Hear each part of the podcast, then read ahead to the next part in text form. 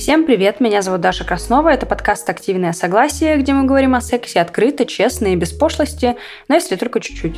Наступил июнь, начался месяц прайда, поэтому весь месяц мы будем активно обсуждать нашу сексуальную идентичность, наши сексуальные предпочтения. Например, сегодня мы поговорим про виды ориентации. Так вышло, что часть людей знает об этом очень многое, а часть людей не знает ничего.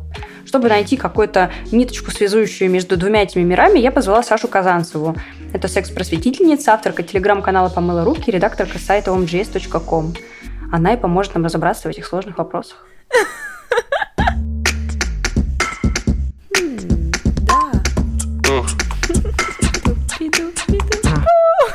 Что? Это секс. Страсть.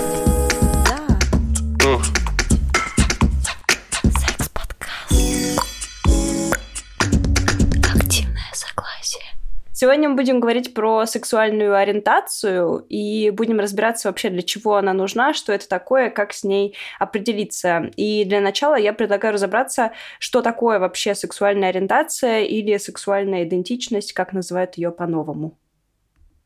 Что такое сексуальная ориентация? Э, концепция сексуальной ориентации появилась, когда возникла потребность определять людей э, в зависимости от того, эм, людей э, какого пола или какого гендера впоследствии они выбирают в качестве партнеров сексуальных и романтических.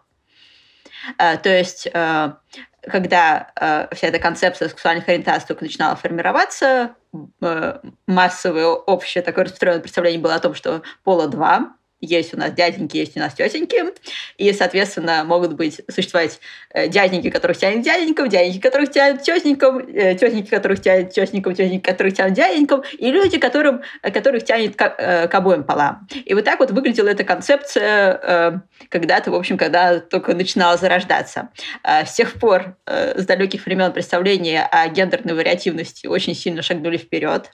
А, концепт сексуальной ориентации расширился до концепта сексуальной идентичности, и когда вы слышите, что люди определяют себя как э, пансексуалов, как э, полиаморов, как э, бикюриус, как э, господи, кто, кто еще есть, демисексуалы, сапиосексуалы, э, в общем, много-много разных слов, и если вас они пугают, то мы сегодня будем разбираться, в общем, как все это устроено просто, на самом деле, не так сложно, как может показаться, чтобы все эти слова вас не пугали, а были для вас понятными, и вы понимали, в какую сторону копать, если вам станет интересно. А вот э, нам сейчас известно, как именно формируется сексуальная ориентация, что влияет на нее, потому что многие люди, мне кажется, особенно э, те, кто настроен как-то гомофобно, э, они заинтересованы в том, чтобы найти какой-то ген там гомосексуальности или понять, что mm-hmm. делать не так родители в воспитании, ну то есть что такое происходит с человеком, что вот у него происходит так с рождения или там в ходе взросления, он понимает, что у него ориентация отличается от типа общепринятой. Угу. А когда люди задались вопросом, рождаются ли геями, рождаются ли бис, э, лесбиянками, бисексуалами, бисексуалками, то общество было намного более гомофобным, чем оно является сейчас, еще больше. А, поэтому а, вопрос ставился ну, примерно так, очень грубо. А, эти люди, вот они от такие от рождения, и можем мы им позволить такими быть, пожалев их несчастненьких, или э, мы можем, э, ну, или, или мы должны их, например, лечить, потому что это какая-то болячка, которая лечится. И в такой очень нефрендли обстановке, очень недружелюбной, которая хочет, в общем, как-то всех э, откомпостировать по единому стандарту, э, конечно, идея о том, что можно сказать, ну, мы такими родились, мы не виноваты, она выглядела как, ну, э, в целом достаточно гуманная. Сегодня она выглядит странной, не очень гуманной, и э, попытки искать ген гомосексуальности, в общем, сегодня подвергаются ну, критике и э, и э, самое большое масштабное исследование, которое было проведено на 500 тысячах людей про их сексуальную идентичность сексуальную ориентацию, показало, что, в общем, сексуальная ориентация или сексуальная идентичность – это э, история, которая может быть завязана на очень-очень-очень много вводных. Генетические факторы могут влиять, но могут влиять социальные факторы, могут влиять разные-разные штуки, которые влияют там, не знаю, э, на, например, на наше увлечение музыкой, то есть почему у нас тянет заниматься музыкой, например, если мы выбираем себе в качестве жизненного занятия, потому что э, у нас, мы выросли в семье пианистов, потому что нам там в детстве включали какую-то музыку, которая нам нравилась, или потому что вот у нас там э, из поколения в поколение передается абсолютный слух, э, или и то, и то, или комплекс факторов. В общем, э, люди, как правило, не ищут генетических предпосылок, почему другие, ну, кто-то хочет заниматься музыкой, или кто-то хочет заниматься рисованием. И Э, такие вот попытки, например, найти э, какую-то генетическую предпосылку дискримини... Э, дискриминируемой категории людей, э, они подвергаются критике за то, что, блин, вот сейчас вот в странах, где гомосексуальные люди не одобряются, будут просто младенцев вырезать, будут делать генетические тесты, и типа, и что будет? И будет не очень хорошо. Вот, поэтому э, сейчас это примерно как мерить черепа, когда кто-то пытается найти какой-то ген. С одной стороны, классно, что ну, наука хочет познавать все больше и больше, с другой стороны, когда мы ищем ген гомосексуальности, но не ищем ген гетеросексуальности, сексуальности встает вопрос, э, почему мы ищем один и не ищем другой. И, как я еще рассказала, резюмирую, э, самое масштабное исследование, проведенное в 2019 году, 500 тысяч человек, показало, что факторов, которые могут влиять на формирование сексуальной ориентации или сексуальной идентичности, очень-очень много, и выделить один, к сожалению, не получается, что достаточно логично. Кстати, это забавно, что в одной из прошлых серий с психиатром мы примерно такую же концепцию вывели в поиске гена маньяков. Это очень смешно, потому что это то же самое, что типа не влияет, ну, ничто ни на что не влияет, и при этом все влияет на все. Ну, то есть, что невозможно вычислить там особо опасных людей среди людей, невозможно вычислить геев среди там детей, Вопрос такой тогда, почему раньше казалось, что существуют гетеросексуальные люди, гомосексуальные люди, бисексуальные люди и все. А сейчас появилось очень много разных людей. И, честно говоря, мне кажется, что я в теме, но иногда я встречаю незнакомые слова и думаю, да ёб твою мать, ну что ж это такое, снова какое-то новое слово появилось, я уже не понимаю, а, почему их стало так много, этих новых слов, этих новых uh-huh, людей. Uh-huh. Uh-huh. Uh, так, думаю, с какого момента начать. Э, начнем с того, э, с концепта сексуальной ориентации, который у нас э, исторически в таком древнем определении mm-hmm. это то, как мы себя определяем, зависит от того, кто нас привлекает. Например, если я женщина, меня привлекают женщины, то, допустим, я лесбиянка. Дальше встает исторический вопрос. Например, если моя партнерка женщина например, в какой-то момент определяет, начинает определять себя как небинарную персону. Значит ли это, что как лесбиянку она должна моментально просто перестать привлекать? То есть это тот же самый человек, просто она себя немножко по-иному осознала гендерно. Я задавала раньше очень многим лесбиянкам этот вопрос, и очень многие лесбиянки, большинство отвечали мне, что ну тогда она перестанет меня нравиться, потому что мне нравятся женщины. И это очень меня всегда удивляло все люди решают вопрос по-своему для себя. Кого-то, ну, для, для кого-то, например, э, ну, гендерная идентичность – это, например, политический момент. Ну, разное бывает. Uh-huh, у людей uh-huh. разное бывает. То есть, например, э, человеке ничего не меняется, человек не начинает там гормональную терапию, не, начинает о себе говорить в другом гендере, э, не, нач- не меняет стиль одежды, но вот как бы внутри себя э, просто знает, что он не бинарный человек и делится этим с близким. Вот как бы как это реагирует близкий человек. По-разному разные люди реагируют. Или, например, кейс, в котором изменений происходит больше. Это, например, когда человек, с которым я отношения идентифицирую как лесбийские, начинает делать трансгендерный переход э, э, э, транс, трансмаскулинный и идентифицируя себя как трансмужчину, тут как бы уже сложнее, потому что, допустим, человек подключая, например, не, не, все э, транслюди используют гормональную терапию. Допустим, человек начинает использовать гормональную терапию, человек начинает менять документы. Тут тоже все решают по-разному. У кого-то что-то меняется, у кого-то не меняется. И точно так же если, например, мы получаем какой-то опыт с разными людьми, то есть Э, иногда гетеролюди пробуют э, гомосексуальные отношения. Становятся ли они автоматически гомосексуальными? Не, ста- не становятся. Иногда гомолюди или э, станов- пробуют гетеросексуальные отношения. По разным причинам люди экспериментируют. В общем, у всех так, ну, у многих так бывает. Ну, или не у многих, но у некоторых. Э, тоже это автоматически не меняет гендерную идентичность. То есть э, гендерная идентичность, э, э, господи, гендерная идентичность, все, сексуальная идентичность – это такая история, э, которую определяем мы сами для себя, по своим внутренним причинам. И сейчас мы перескакнули от концепта сексуальной ориентации ловко, незаметно, к сексуальной идентичности. То есть э, концепт сексуальной ориентации, он отсылает те временам, когда мы воспринимали э, сексуальную ориентацию как какую-то данность. Э, искали вот этот ген гомосексуальности э, и пробовали как-то, не знаю, диагностировать там по форме череп, например. А вот. А концепт сексуальной идентичности, он про то, что э, мы живем в очень многообразном мире. Жизнь вокруг нас устроена намного сложнее, чем она была устроена сто лет назад. Наши представления все время меняются. И э, наша сексуальная идентичность – это то, как мы определяем себя в какой какой-то момент сознательно. Э, мы решаем называть себя определенным словом, э, потому что мы понимаем, что наш опыт, например, соответствует лесбийскому в нашем понимании, или мы понимаем, что наш опыт соответствует э, бисексуальному в нашем понимании, или пансексуальному. И когда я говорю про опыт, я говорю не только про количество сексуальных партнеров. То есть, например, там, я 50 раз позанималась сексом с женщиной, значит, я могу называть себя лесбиянкой. Или я, наконец-то, 50 раз позанималась сексом с мужчиной, наконец-то я могу назвать себя гетеросексуалкой.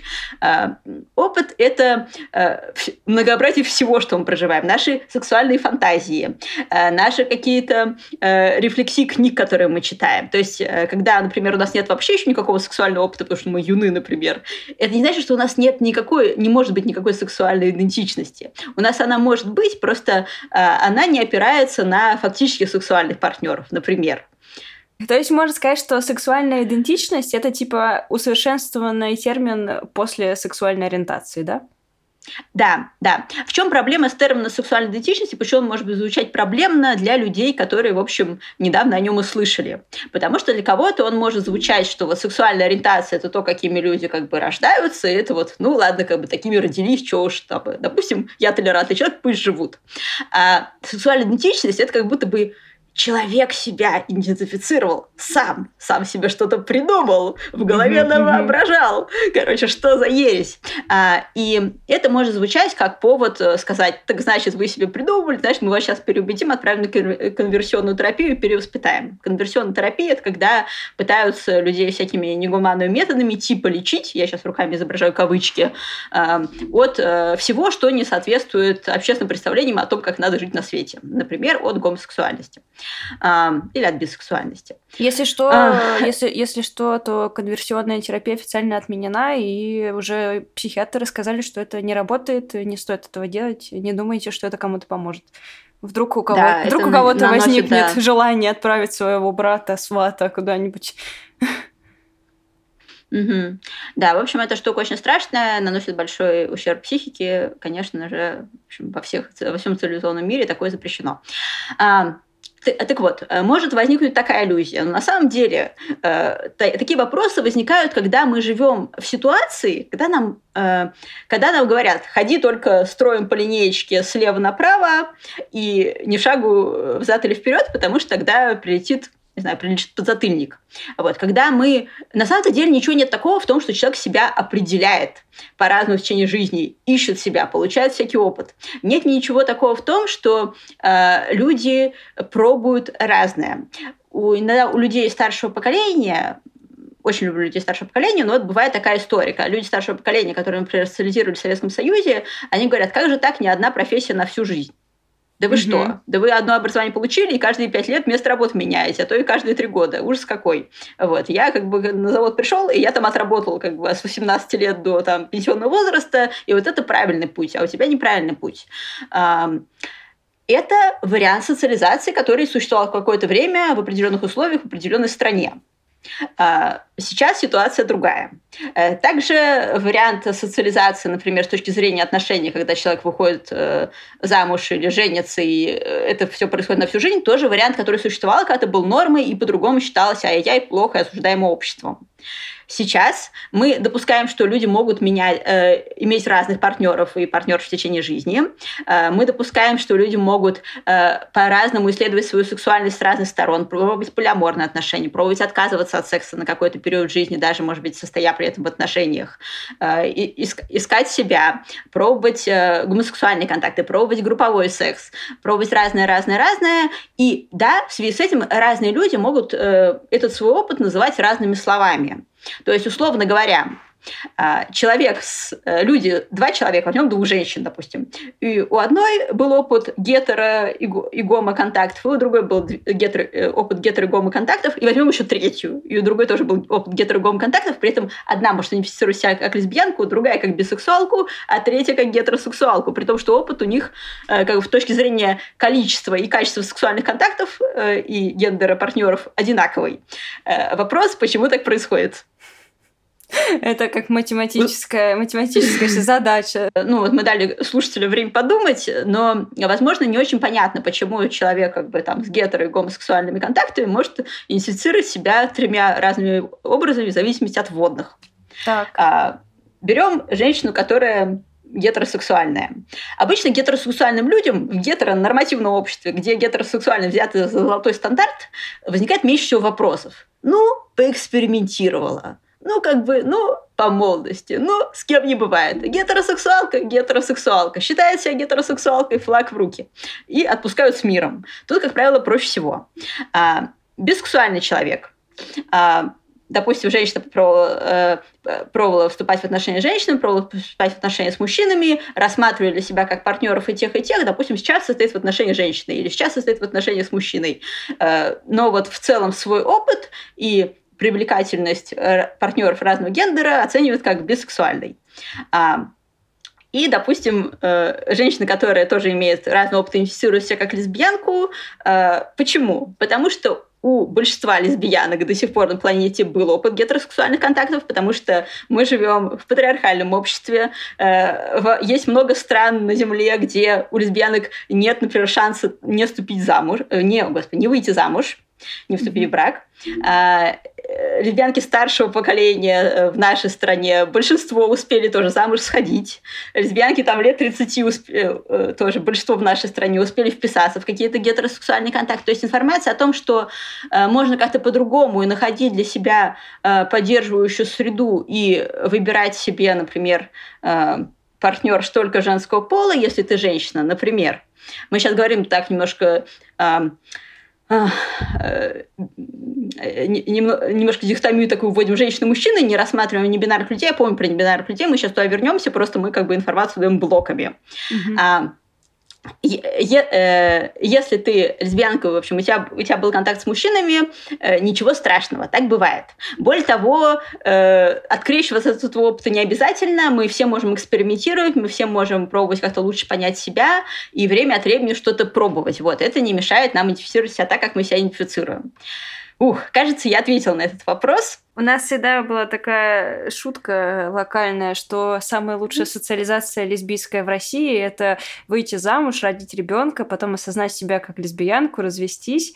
Э, лесбиянкой развестись, в обществе не будет к тебе вопросов. Ну, типа, ты уже выполнила свой mm-hmm. долг, условно, женский, и mm-hmm. к тебе никто не па... ну, никто не, не спрашивает тебя, что происходит. Просто развелась, от горя сошла с ума, стала лесбиянкой, и вот ребенок у меня есть, все хорошо. Очень интересно, очень интересный мемасик, я запомню его. В общем, обычно, когда говорят, вот, я лесбиянка, и у меня ни разу не было гетеросексуальных контактов, это ну, это круто, но, скорее всего, так говорит либо юный человек, который как бы уже при интернете вырос, либо mm-hmm. и, или человек из большого города. Хотя, ну, есть исключения, конечно, но общее правило пока что такое. Как mm-hmm. будет э, обстоять ситуация там через 10-20 лет, посмотрим, пока не знаем. А, давай подумаем, и, может быть, ты расскажешь, э, наверняка знаешь, может быть, ты, а, почему общество гетер- гетеронормативное и почему оно свою гетеронормативность так сильно отстаивает. Ну, то есть, э, кажется, как будто это какой-то безусловный факт, но почему а, гетеронормативное общество постоянно пытается отвоевать вот это вот главенствующее звание? Я скажу так, что общество это у нас, конечно, есть какое-то об, такое коллективное мета-общество, но тем не менее есть общество каждого отдельного региона, каждой отдельной страны. То есть э, когда мы говорим, что Москва гомофобный город, сравнивая ее с Амстердамом, мы можем э, сравнить Москву там с Малыми Васюками или с какой-нибудь кавказским э, городом, и мы увидим, э, ну, что гомофобный город гомофобного города рознь. Вот, поэтому, когда мы говорим о том, что гомофобные тенденции в мире существуют, э, везде они проявлены по-разному. Изначально, откуда они взялись? гипотеза. Гипотеза. Mm-hmm. То есть как бы мы не можем померить это с линейкой, но есть какие-то общие представления. Брак, союз мужчины и женщины, как мы знаем из э, новой конституции. Вот. Э, церковь в свое время считала что-то подобное. И вот эти э, церковные нормы, определившие характер жизни европейского общества и прилегающих обществ, которые мы до сих пор донашиваем, они, ну, они очень сильно продолжают влиять и очень медленно мы от них избавляемся на то, как мы, мы воспринимаем Э, сексуальную вариативность человеческую, мы воспринимаем гендерную вариативность человеческую. То есть в целом это такой очень старый конструкт, который тянется. Почему все так медленно меняется? Потому что ну, здоровое свойство человеческой психики, что она Э, не очень любят перемены, с одной стороны. С другой стороны, ну, тяга к переменам тоже есть, потому что мы не живем до сих пор в пещере, не вспахиваем землю плугом. И вот между вот этими двумя, между молотом и наковальней, мы варимся, и с одной стороны э, хотим куда-то вперед двигаться, с другой стороны э, нас тянут э, такие ригидные общественные институты, которые э, которые все, все, всеми силами этого сопротивляются. То есть, например, весь маркетинг, вся реклама заточена под то, что есть мужчины, есть женщины. И э, очень удобно в этой системе продавать, потому что у тебя все сегментированы, э, женщины какое-то время продавали и до сих пор, на самом деле, продают за счет того, что вы станете более привлекательны для мужчин.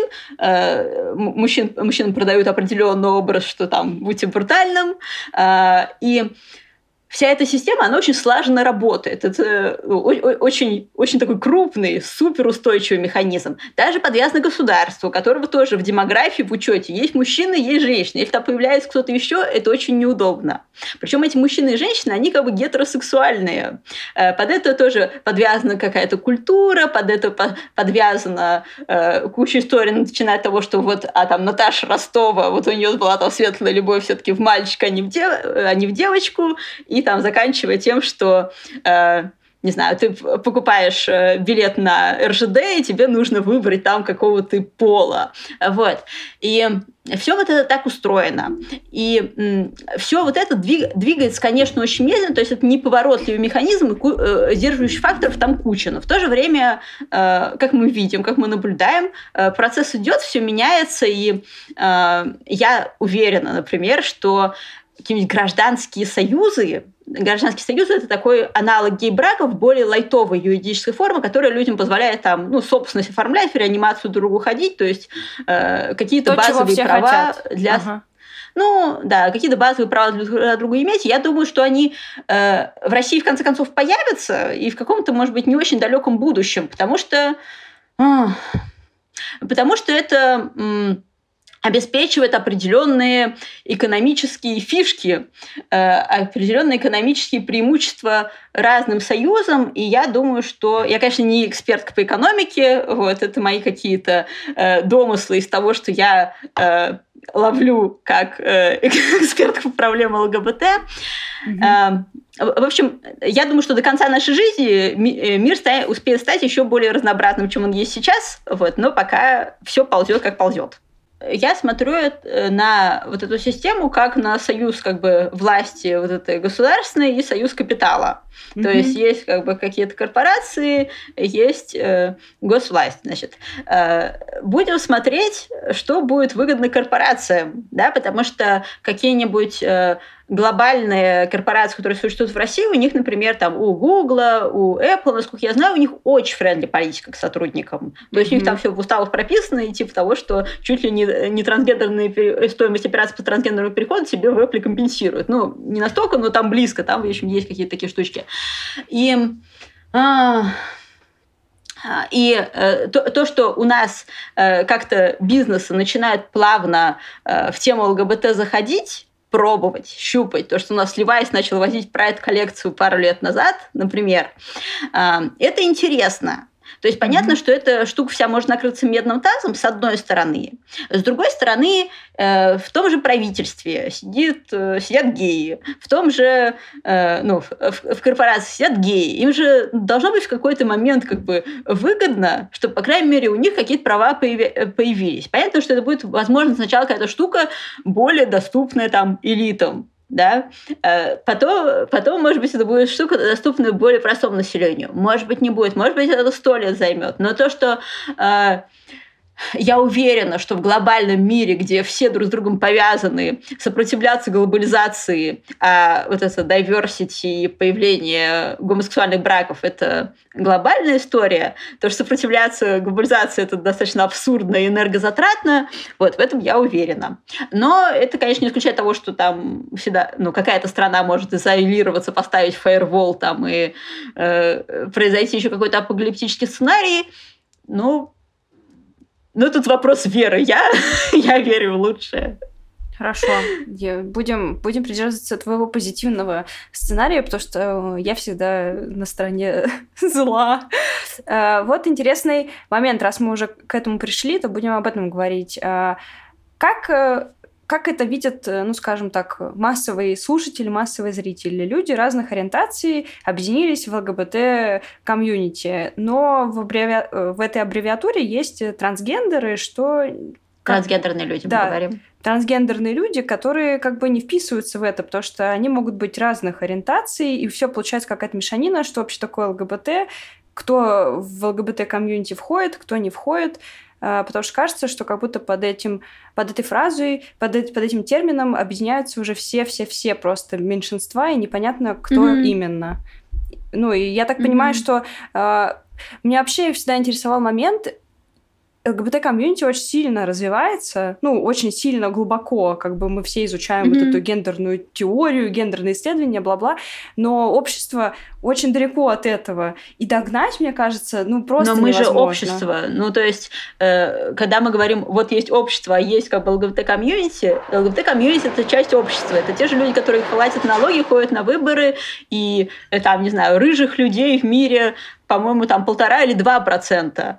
Э, э, ЛГБТ людей в мире там пять процентов или чуть больше. Mm-hmm. То есть, э, ну, по каким-то самым очень скудным подсчетам, да, там есть какие-то например, там современные исследования США, где э, там до 30% молодых людей, получающих высшее образование там в колледжах, говорят, что они не считают себя до конца гомосексуальными, фу, гетеросексуальными, то есть они рассматривают для себя какой-то как бы, спектр.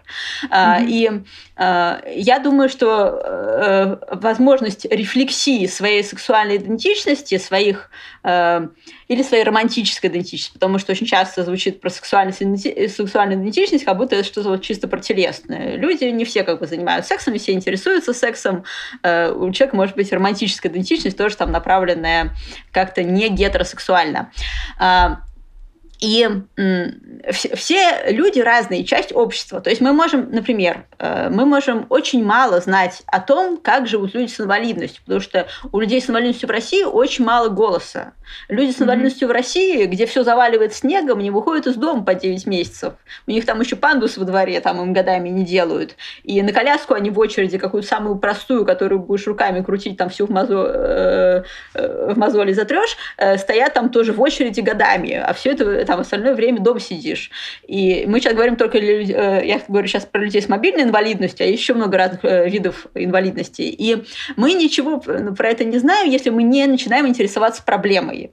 И мы можем говорить, типа, общество и люди с инвалидностью, но, э, но люди с инвалидностью это не перестают быть частью общества. Или мы можем говорить там общество и люди там, не знаю, с опытом бездомности, или общество и матери-одиночки. Но матери-одиночки, люди с опытом бездомности, там, э, люди с опытом миграции, это все как бы общество. И э, то, что мы представляем э, общество как такой набор, э, не знаю, белых гетеросексуальных цисгендерных мужчин и там кучка еще, допустим, где-то женщин рядом, это ну, такое очень, э, как бы это сказать, наивное представление Общество – это очень много разных людей со своими прибабахами, приколами, и я уверена, что абсолютно каждый человек по какому-нибудь, хоть одному параметру, а скорее всего по нескольким, относится к какой-нибудь малой группе э, по, своему, по тому, какие увлечения он выбирает, по тому, какую профессию он выбирает, по тому, какой он сложный опыт в своей жизни пережил. Э, за каждым человеком что-нибудь стоит. Я почему тебя спрашиваю, кто конкретно, что, что мы определяем как ЛГБТ-комьюнити, потому что, возможно, оно гораздо шире, чем может показаться. Ну, то есть, возможно, мужчина, там, mm-hmm. не знаю, какой-нибудь сидящий э, в Сибири, э, вдруг осознает, что, может быть, он тоже, его интересы, например, совпадают с этим комьюнити и откроет для себя вселенную целую. Потому что мне кажется, что особенно прогрессивное вот это вот сообщество, в которое мы как бы все входим, оно очень, ну, типа, супер прогрессивное, и оно в своей прогрессивности не дает никаких пояснений для людей, которые попроще. Ну, то есть вот тут тоже как бы вопрос, должны ли все люди изучать все термины, например? Uh, да, это следующий вопрос, может, тоже в него можем прийти. Да. Uh, я еще раз хочу сказать, да, что нет никакого абстрактного общества и каких-то абстрактных меньшинств, что каждый из нас относится хотя бы к одному какому-то меньшинству. Вопрос в том, как бы хотим мы себя с этим унифицировать. Uh, там, мы едем на работу, допустим, на велосипеде, называем мы себя при этом велосипедистом, отстраиваем от этого свою идентичность или не отстраиваем. Тут как бы все очень по-разному устроено. И я хочу сказать еще такая штука, что когда я привожу какие-то аналогии, сравниваю, там, например, Э, гомосексуальных людей с рыжеволосыми, или там с людьми с какими-то особенностями здоровья, или с людьми, которые ездят на работу на велосипеде. Э, это всегда будет не прямая аналогия, потому что ничто не синонимично ничему э, вот прям на 100%. Да? То есть, как бы, если мы хотим говорить о правах гомосексуальных людей, мы будем говорить о них как о правах гомосексуальных людей, а не только по аналогии с цветом волос. ЛГБТ-комьюнити — это люди с сексуальными и романтическими идентичностями, а также с гендерными идентичностями, не соответствующие дефолтным. Э, дефол... Что такое дефолтные идентичности у нас, гендерные и сексуальные? Это когда вот мы смотрим на какую-то, например, э, персону, идущую с длинными волосами, на каблуках по улице, думаем, ну, женщина, там, не знаю, к мужу идет домой, например. Вот. И она как бы не идентифицирует себя как женщину, и э, дома у нее там не муж, а жена или там партнерка не бинарная персона, например. Вот. И когда мы приписываем какие-то качества людям, э, просто вот потому что мы автоматически всех людей заносим в какую-то категорию, например, думая, что у всех людей по умолчанию две ноги, у всех людей там, не знаю, по умолчанию, наверное, там сердце не искусственное, и еще что-нибудь, вот, то так мы формируем представление о дефолтных идентичностях. А, не дефолтные идентичности – это, соответственно, те, которые приходится объяснять. То есть, грубо говоря, а, если я не буду ходить и не говорить «я лесбиянка, я лесбиянка», то, ну, наверное, меня многие будут считывать гетеросексуалку. Это не то, чего я хочу. А, и я понимаю, что перед гетеросексуальными людьми не стоит такой вопрос. Они даже не, не, э, ну, не задумываются, во-первых, что их могут считать как гомосексуальных или бисексуальных, потому что они привыкли, что их автоматически считают как гетеросексуальных, э, с одной стороны, да, с другой стороны, им непонятна потребность э, говорить о своей сексуальной идентичности, потому что у них нет опыта, когда им все время приписывают на автомате по дефолту не ту сексуальную идентичность, к которой они себя относят. А, и, соответственно, не, не дефолтные гендерные сексуальной идентичности, и романтические тоже люди, которые себя с ними ассоциируют, это ну, то, те, кто себя сегодня относит к ЛГБТ-комьюнити. Э. Э, сейчас в России пишут ЛГБТ, в западных медиа, если вы посмотрите, они там все пишут LGBTQ+, то есть э, вот этот плюсик, там вот эта полная аббревиатура, по-моему, там последний раз, когда я заглядывала в словарик, там насчитывалось 26 букв, вот. Но на самом деле, если вы, например, вобьете в Google там на английском сексуальные ориентации или сексуальная идентичность или гендер идентичности, вы увидите такие большие специальные Википедии, где на десятки, десятки, десятки пунктов расписано. Там 50 штук гендерных идентичностей, 50 штук сексуальных идентичностей, еще там 30 дополнительных и 30 каких-то, которые можно где-то пристраивать. Геи и лесбиянки более защищенная часть ЛГБТ-сообщества, чем люди, которые, э, э, которые относятся к каким-то альтернативным гендерным идентичностям или имеют альтернативный гендерный опыт. То есть, э, э, почему? Потому что, когда я иду в толпе как лесбиянка, если мне надо прикинуться веником и пройти там мимо дяденьки милиционера или сходить в ЖЭК, там, не знаю, платить квитанцию, не хожу я в ЖЭК, но, допустим, э, то я могу прикинуться веником, и я не буду как-то странно считываться людьми. А если, например, я человек в процессе трансгендерного перехода, я, допустим, в начале ЗГТ, я в начале там смены документов, и у меня там и с документами сложно, и у меня сейчас внешность меняется, то, возможно, мне будет сложнее. Вот.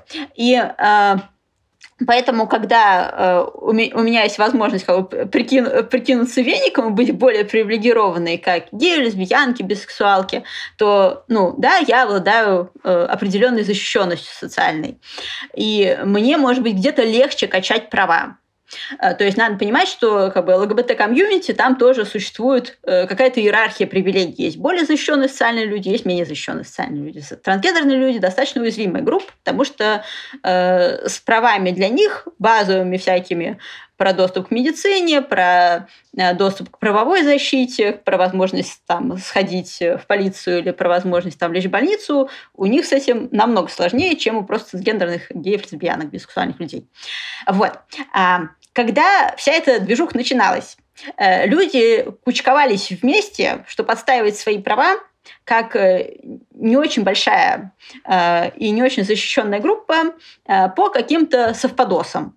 И действительно комьюнити людей альтернативных сексуальных идентичностей, то есть геи, лесбиянки и комьюнити трансгендерных людей, они ну, очень бок о бок формировались. Почему? Потому что э, я не думаю, я не знаю, было ли это определяющим фактором, но одним из факторов э, бывает, э, есть такой феномен, поскольку общество цис-нормативно, и в стародавние времена оно было еще более цис-нормативно, то есть э, по дефолту человек считается цисгендерным, э, некоторые трансгендерные люди проходят э, этап самоосознания через э, ну, поиск себя сначала э, через сексуальную идентичность. А может быть, я лесбиянка, а может быть, я гей. Может быть, я себя так чувствую, что же это означает? Может быть, это означает, что мне надо сексом с кем-то другим заниматься. Блин, а это же в итоге означает, что я к другому гендеру отношусь, а как бы к сексуальной идентичности моей вообще не относится. Вот. И поскольку э, вся эта рефлексия, она очень сложно устроена, нет информации, люди ее как-то ищут, люди говорят друг с другом, книг еще, сейчас куча справочников написано, даже на русском языке, тогда этого ничего не было, интернета нет. Вот. И люди просто вместе кучкуются, общаются, э, ищут себя. И вот так вот я думаю, что э, происходило это объединение, и э, есть такой интересный феномен про интерсекс-комьюнити, да, да. Э, который я знаю со слов интерсекс-активистов. Э, интерсекс-люди – это люди, которые рождаются с, э,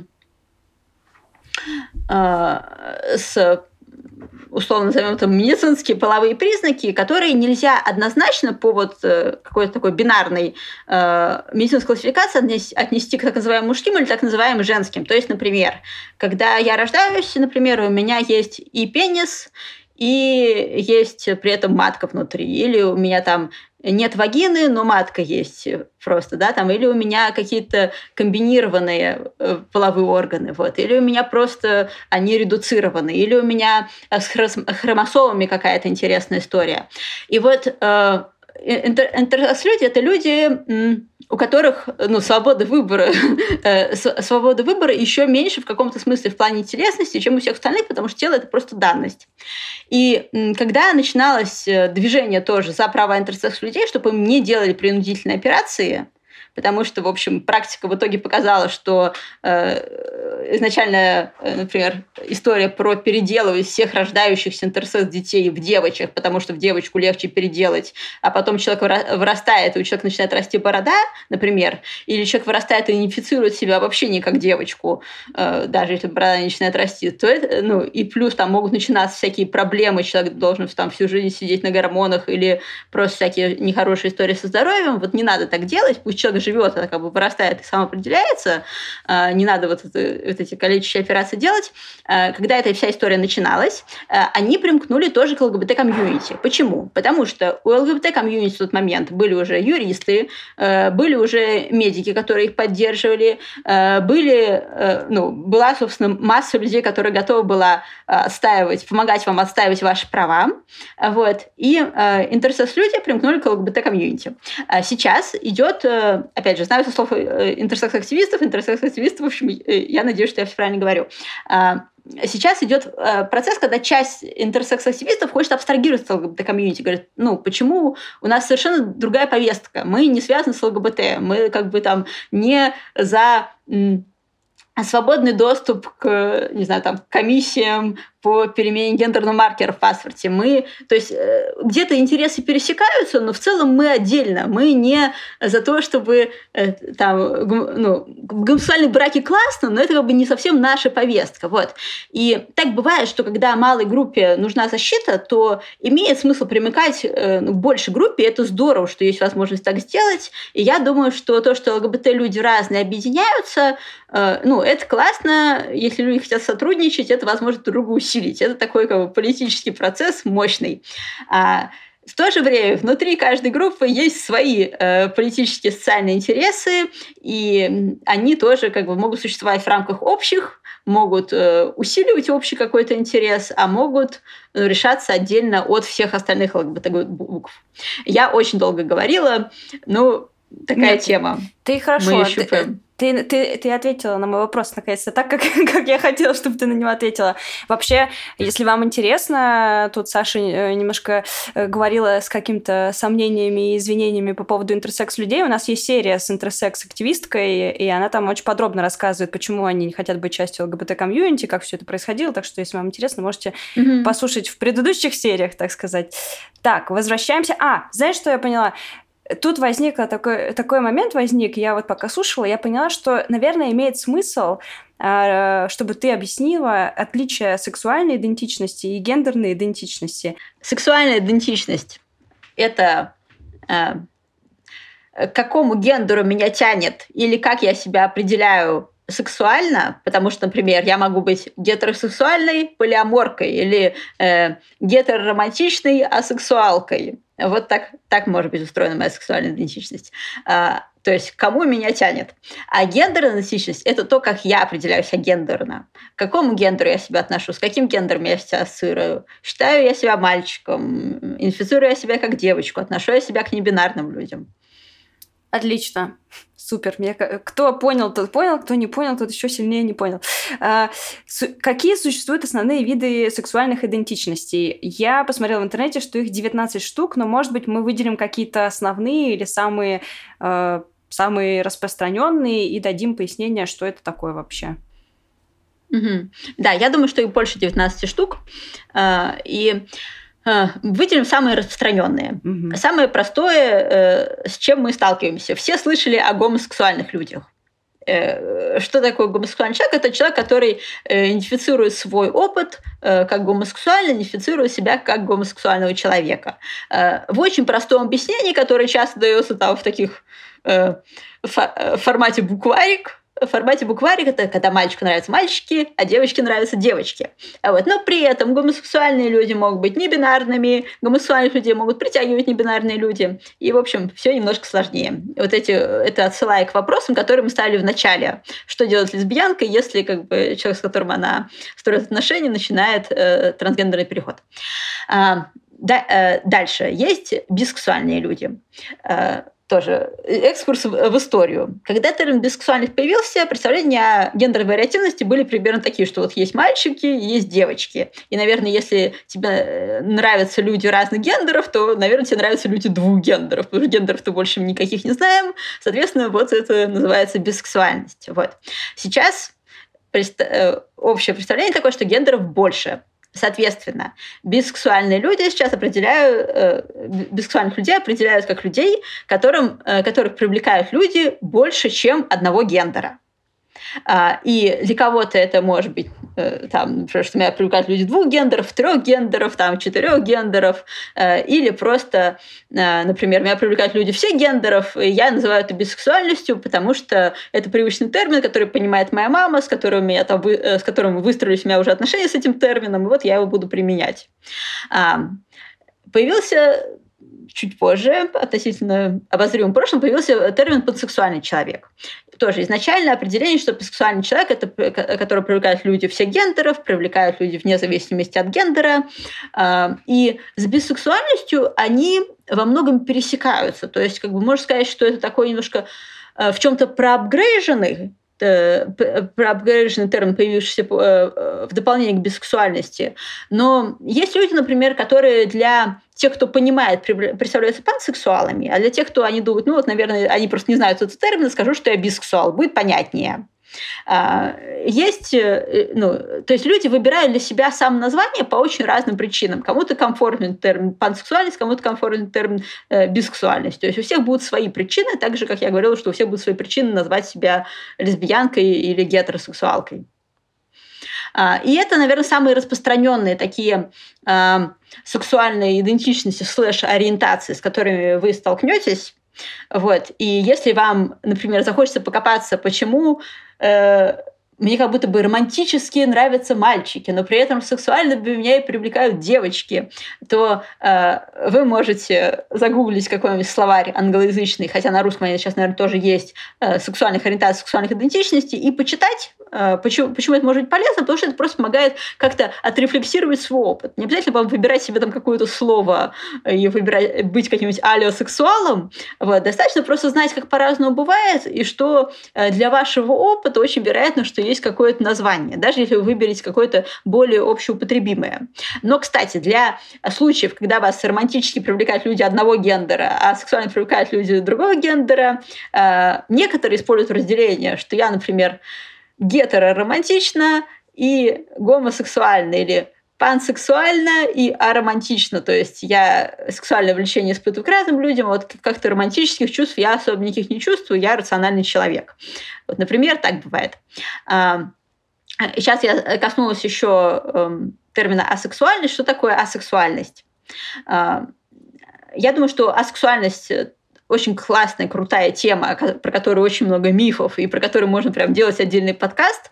Вот. Но, да, если кратко, это люди, у которых э, не дефолтные настройки по сексуальному влечению, у которых оно э, может отсутствовать, может быть очень обусловленным, может быть очень ограниченным, или Э, ну, выстроены отношения с ним такие, что человек себя определяет как асексуального человека. Обычно самые распространенные мифы, что асексуальные люди там совсем не хотят строить никаких отношений или никогда не занимаются сексом, или никогда не фантазируют о сексе и никогда не мастурбируют.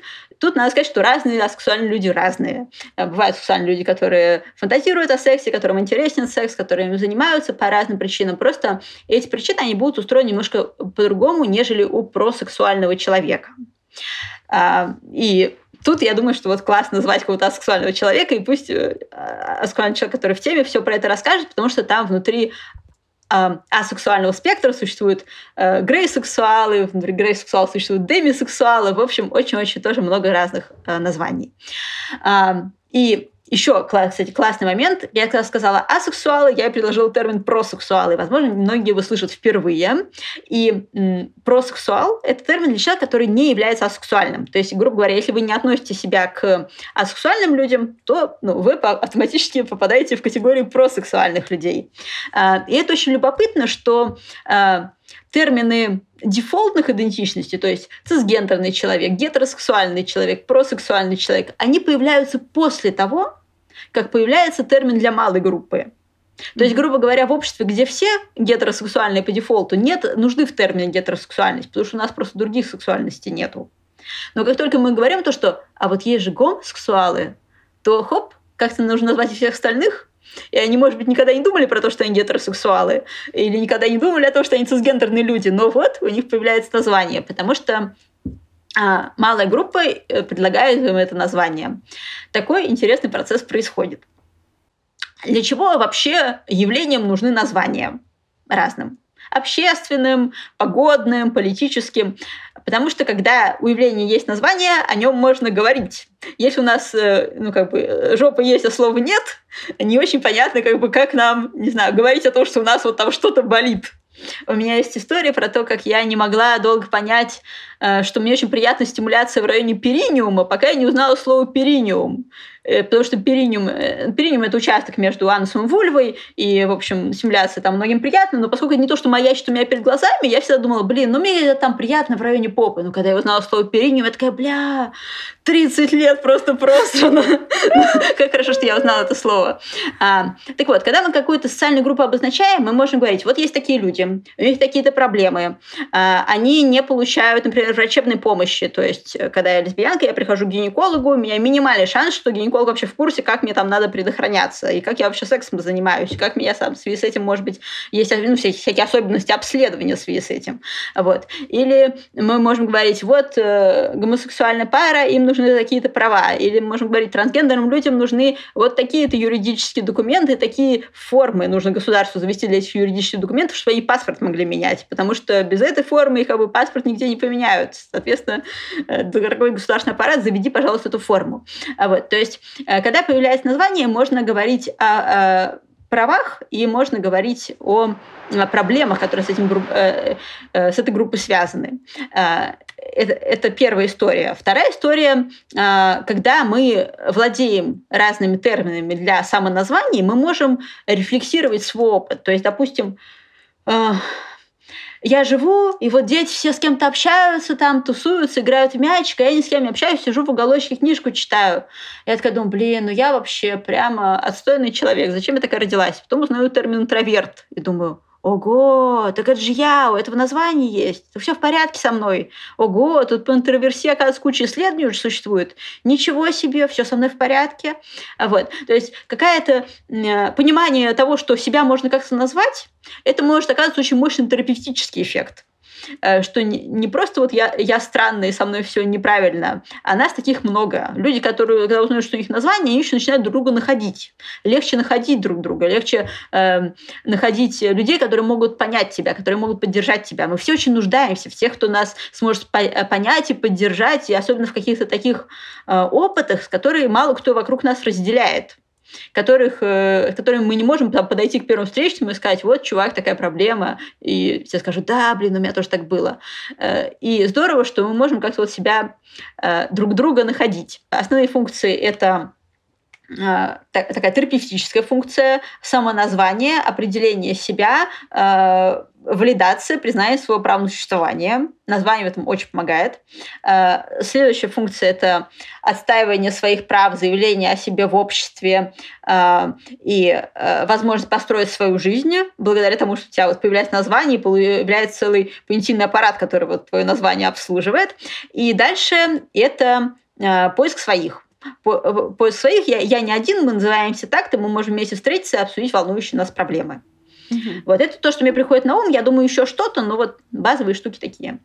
Как определить свою сексуальную идентичность и понять, кто я такая вообще? Я вот угу. просто помню, что у меня очень долгое время в общем, сначала, как и многие, наверное, женщины, я ощущала себя гетеросексуальной, потом я начала думать, что я пансексуальна, и в последние годы я уже думаю, что я лесбиянка, но это был процесс, и он был связан с разными э, расстройствами, наверное, потому что я долго не понимала, Э, ну, ну, то есть э, я испытывала какие-то, может быть, я могла оценить красоту мужчины, да, но мне не хотелось с ним встречаться. Я думала, ну что же, я, это, не, это получается, я не лесбиянка, значит, я неправильная лесбиянка, значит, я пансексуалка. На последние пять лет я встречаюсь только с женщинами и больше не смотрю вообще на мужчин. Ну, и это было очень сложный такой процесс. Mm-hmm. И, наверное, вот эту сложность переживают очень многие, поэтому давай дадим им какие-нибудь не знаю, соломки для спасения, как успокоиться mm-hmm, и понять, mm-hmm. кто ты вообще такой, где найти себя в этом мире. Э, нужно понять, что бисексуальность, пансексуальность, э, гомо-гетеро – это не парт-билет, который выдают за какое-то количество там набранных звездочек, например. Э, не аттестат, который выдают там в конце 11 класса. То есть не нужно сдавать никакие нормативы. Бежать заниматься сексом с кем-то, отрекаться от какого-то предыдущего опыта, зарекаться от будущего опыта какого-то. Идентичность – это то, что принадлежит вам. Не так много всего, что, в общем, принадлежит нам от и до в нашем капиталистическом мире, но идентичность – это только то, что вы на себя определяете. Вы можете никогда никому не говорить о том, какая у вас идентичность. И, к сожалению, люди, живущие в каких-то очень ЛГБТ-фобных регионах, вынуждены так делать. Но вы можете для себя просто знать, что вот я себя определяю так. И это уже немало. А, и э, только вы можете знать, по каким причинам вы относите себя к той или иной сексуальной идентичности. Э, что, что чаще всего ложится в основу отнесения себя к той или иной сексуальной идентичности? А, во-первых, э, кому меня тянет? Я осознаю, что меня романтически и сексуально, например, там, тянет женщинам или к мужчинам, или к людям разных гендеров.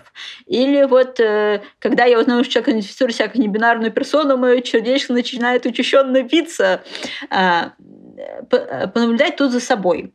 А, часто э, перед людьми встает вопрос, если, например, у них э, было мало сексуального опыта или не было еще никакого сексуального опыта, э, могу ли я себя относить какой-либо сексуальной идентичности, э, кроме гетеросексуальной, что парадокс, э, парадоксально, э, если у меня никакого сексуального опыта не было. Да, можете. Также нормально, что вы до конца, если вы не до конца не уверены, что вас кто-то привлекает, потому что у вас там не было сексуального опыта с этим человеком. Я помню, что когда у меня первый раз был опыт с женщиной сексуальной, я прямо, короче, ждала, потому что я очень боялась, я очень боялась, что мне не зайдет, и вдруг, блин, я гетеросексуалка, и мне понравилось. Я такая, господи, я нормальная, со мной все в порядке, ура!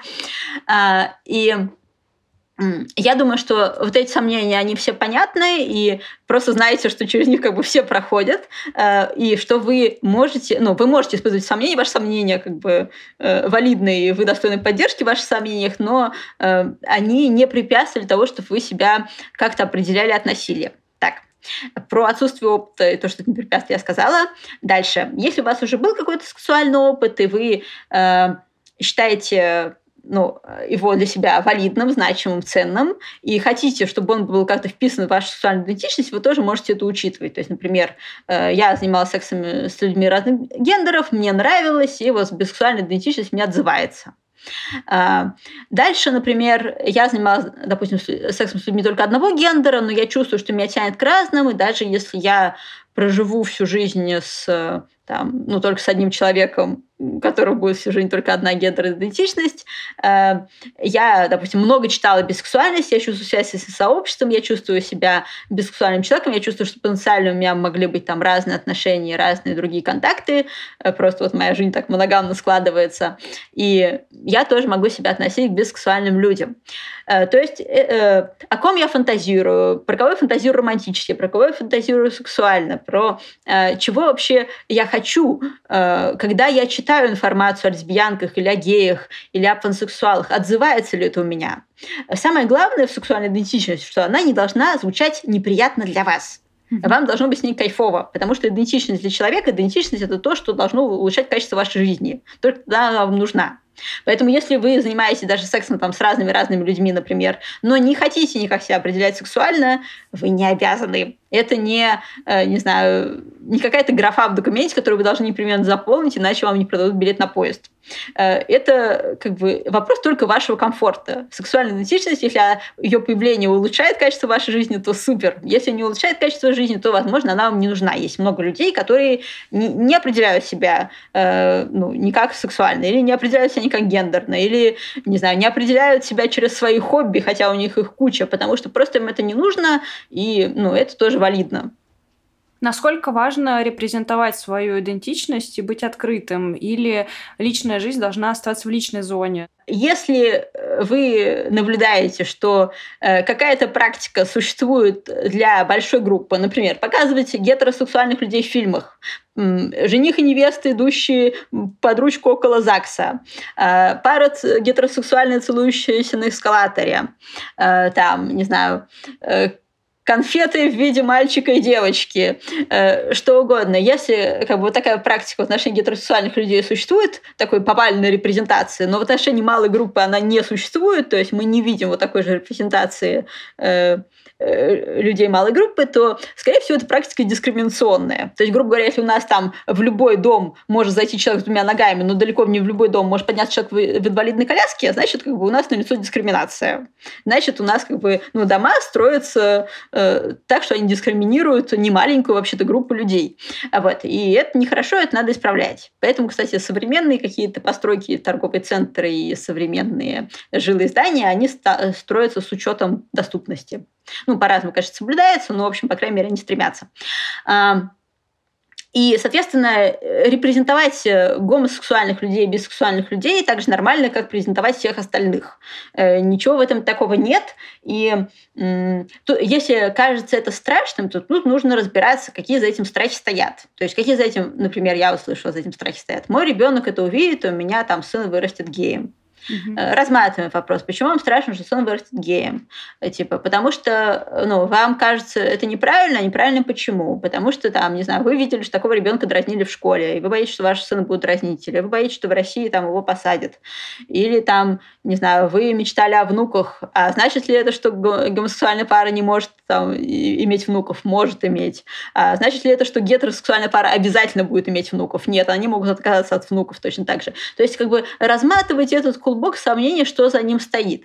То есть говорить про то, что как бы у нас могут только двуногие люди входить в здание, а там э, люди без двух ног они не могут, или говорить о том, что у нас только белокожие люди должны выходить на улицу, а темнокожие не должны, или что там, не знаю, рыжих надо сжигать, вот как делали в средние века. Это, ну, разные, конечно, идеи приходят людям в голову, но они странные, эти идеи. Вот, поэтому э, презентовать э, гомосексуальных, бисексуальных людей так же нормально, как презентовать всех остальных. Вот. Э, если у кого-то это вызывает беспокойство, э, ну, во-первых, нужно понять, что да, нормально, если это вызывает беспокойство, потому что у нас очень гетеронормативное общество, но как бы ненормально, если мы это беспокойство вываливаем на другого человека и говорим, пожалуйста, темнокожий человек, сидите дома. А вот. Тут как бы уже э, вопросы должны быть к себе испытывать беспокойство, зафиксировать его, сказать себе, я хочу с этим разобраться, почему это у меня такое беспокойство возникает, это как бы окей. Ходить как бы там и э, стучать по голове всем, кто кажется нам вот не похожим на нас, это не окей. Еще вот вопрос. Многие люди из гомосексуального сообщества, из ЛГБТ-сообщества, они не говорят э, про себя открыто. И нормально ли это? Ну, то есть нормально ли, когда ты сам себя не репрезентуешь? То есть не то, что там в фильмах не показывается, а когда, когда ты сам, сам собой не открыт. И тут в основном главный страх — это потеря работы, а не какие-то там э, гнобления со стороны людей на улице там, или еще где-то. Ну, везде по-разному, зависит от региона. Если, например, мы говорим про какой-то э, исламский регион, то, возможно, это страх как раз что на улице, и страх там, физической расправы. Э, если это какой-нибудь маленький город, то это тоже может быть страх физической расправы. Э, маленький российский город, да и не только российский. Вот. Если, например, там это город Москва, страх потери работы, но мне понятен. Я, например, живу там на съемной квартире, и мне, ну, короче, стрёмно, что вот мой арендодатель узнает, типа, как он отреагирует, да, потому что там меня несложно нагуглить. Вот, типа, придется мне после этого съезжать или не придется. Э, и, ну, это как бы очень интересная история, потому что получается, что очень похожие люди, гетеросексуальные, гомосексуальные, э, живут в очень разных таких вводных. То есть э, гетеросексуальные люди не имеют тех стрессов, Э, они имеют свои стрессы, но, не знаю, стресс какой-нибудь там от езды маршрутки имеем мы все, грубо говоря, да? Э, или там стресс, стресс от того, что там, не знаю, акция на мои любимые фильмешки в Дикси закончилась. Вот, тоже, тоже мы все имеем. А э, стресс от того, что тебе нужно все время думать, блин, как себя репрезентовать с точки зрения сексуальной идентичности, чтобы там о твоей партнерке не узнали, или чтобы, там, не знаю, арендодатель или работодатель не зашел в твои соцсети, и то, что вот э, вдобавок ко, все, ко всем обычным нашим российским стрессам об этом еще надо париться, это такая вот надбавочка. Э, надбавочка ЛГБТ-людей в России, и это грустно. Ну, и это очень понятно, да. Я за то, чтобы заботиться о своей безопасности, если вы э, подозреваете, что э, вы можете пострадать как-то социально, лишиться каких-то базовых своих человеческих возможностей из-за того, что вы относитесь к малой группе, вы вынуждены это скрывать. Ну, да, вот такая реальность, к сожалению. Люди на митинги боятся выходить, люди вынуждены скрывать свои политические взгляды иногда, чтобы не быть уволенными. Вот. И да, люди, некоторые вынуждены скрывать свою личную жизнь, чтобы не быть уволенными. Я думаю, что я за себя могу отвечать, и я могу давать э, ну, там, своим примером пример для тех, кого он валиден, вот, но я точно не могу агитировать, например, никого делать камин потому что я не хочу нести ответственность за чью безопасность. И, в общем, это неправильно. Э, типа, если я там сейчас начну говорить, люди, делайте камин а потом их там все начнут массово бить, ну, я могу сказать, что я поддержу всегда тех, кто делает камин угу. потому что я ну, вижу в этом смелый поступок и вижу в этом ценность. Вот. Но как бы если человек э, видит свои обстоятельства и, там, иначе, так что нужно заботиться о своей безопасности таким образом, как бы я не, не могу вникнуть в обстоятельства там, каждого человека настолько, как бы, ну окей, значит так. А вот, например, если человек родился геем и под влиянием там внутренней гомофобии или давления общества, он сам хочет, ну то есть он сам не хочет быть геем, может ли он изменить себя или нет? Э, я думаю так. Человек может изменить свой стиль жизни. Э, допустим, вот я живу, меня тянет к девушкам, я влюбляюсь в девушек, мне нравятся девушки. Но вот общество мне говорит, типа, одень платок и иди замуж. Иначе как бы секир башка. Вот. Или не секир башка, но, короче, у тебя будут просто такие проблемы, все родственники от тебя отвернутся. То есть я сейчас не буду приводить какой-то экстремальный пример. Вот, допустим, там пример большого города. Там мама с тобой не будет общаться, короче, и э, друзья тебя не поддержат, и там на работе будут кос смотреть. И такая жизнь, блин, думаешь, ну нахрен надо. Вот. И э, это большие какие-то трагические человеческие судьбы, когда люди вынуждены так делать. И нужно понимать, что очень много поколений люди, в общем-то, и были вынуждены так делать. И классно, когда у людей появляется возможность так не делать, потому что, ну, это какой-то абсурд, блин. Человек, э, типа, все занимаются сексом с кем хотят, э, и типа и любят этих людей искренне, допустим, да, или у всех есть такая возможность. А тут какие-то люди, они вынуждены заниматься сексом не с теми, с кем они хотят, еще там не любя этого человека, э, там изображать что-то. Ну, короче, блин, это абсурд, и непонятно, главное, зачем это надо, то есть зачем это надо. Вот. Mm-hmm вот эта дискриминация и вот этот абсурдный прессинг людей за их сексуальные идентичности и э, сексуальные практики, и опыт разный, и романтический опыт, он настолько силен, что рождается очень много напряжения, как будто это какой-то, блин, такой выбор всей жизни. Ну, пошла ты на йогу, понравилось тебе, не занималась всю жизнь спортом, говорил, спорт говно, никого меня твоего не загонить, а тут хоп, и ходишь там, бицухой светишь. Ну, как бы, ну, бывает так. Вот. А бывает и наоборот, что как бы э, была там спортсменка в детстве, потом надоело. То есть, э, ну, как бы это обычно какой-то путь человека, поиск себя, и он по-разному может происходить. Э, то есть нужно понимать, что все напряжение, вот это, э, вот этот какой-то э, эффект фатума, какой-то обреченности в выборе э, и в определении себя, он существует ровно потому, что существует такое общественное напряжение и общественный прессинг. Типа, тебе нужно быть такой. Или там, э, не знаю, э, от, э, ну, например, там в Японии очень много напряжения по поводу того, какой карьерный путь человек выбирает, как он его строит. И какое-нибудь, неверное действие на этом пути в построении своей карьеры человек может переживать очень тяжело. Угу. А если ты живешь в тусовке московских фрилансеров, ты тут, ну, обосралась, ну, как бы, ну, ушла на другую работу. Ну, неприятно, ну, неприятно. Ну, короче, реализовалась в другом месте есть еще там свой бизнес открыл, все за шибок. А вот. То есть, э, когда вокруг чего-то очень жесткие рамки и очень большой пресс, да, понятно, что все ходят с поджатой жопой, боятся шаг влево, шаг вправо сделать, а какому-то маленькому шажочку влево придают такое символическое значение, что это просто вау. Да блин, люди просто типа э, любят тех, кого любят, хотят об этих людях заботиться, хотят получать о них заботу, хотят обмениваться тактильностями с ними, хотят там с ними целоваться, там в кино ходить, морожку другу покупать. Ну и супер! Вот. Э, и мне бы очень хотелось, чтобы напряжение из этой темы уходило, потому что ну, оно для меня просто какое-то абсурдное и неоправданное.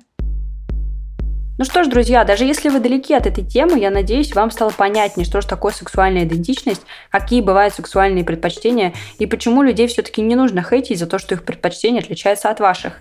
Всем удачи, всем пока. Слушайте подкаст «Активное согласие». Встречаемся в следующий понедельник здесь же. Ставьте нам 5 звездочек, пишите отзывы и рассказывайте о серии друзьям.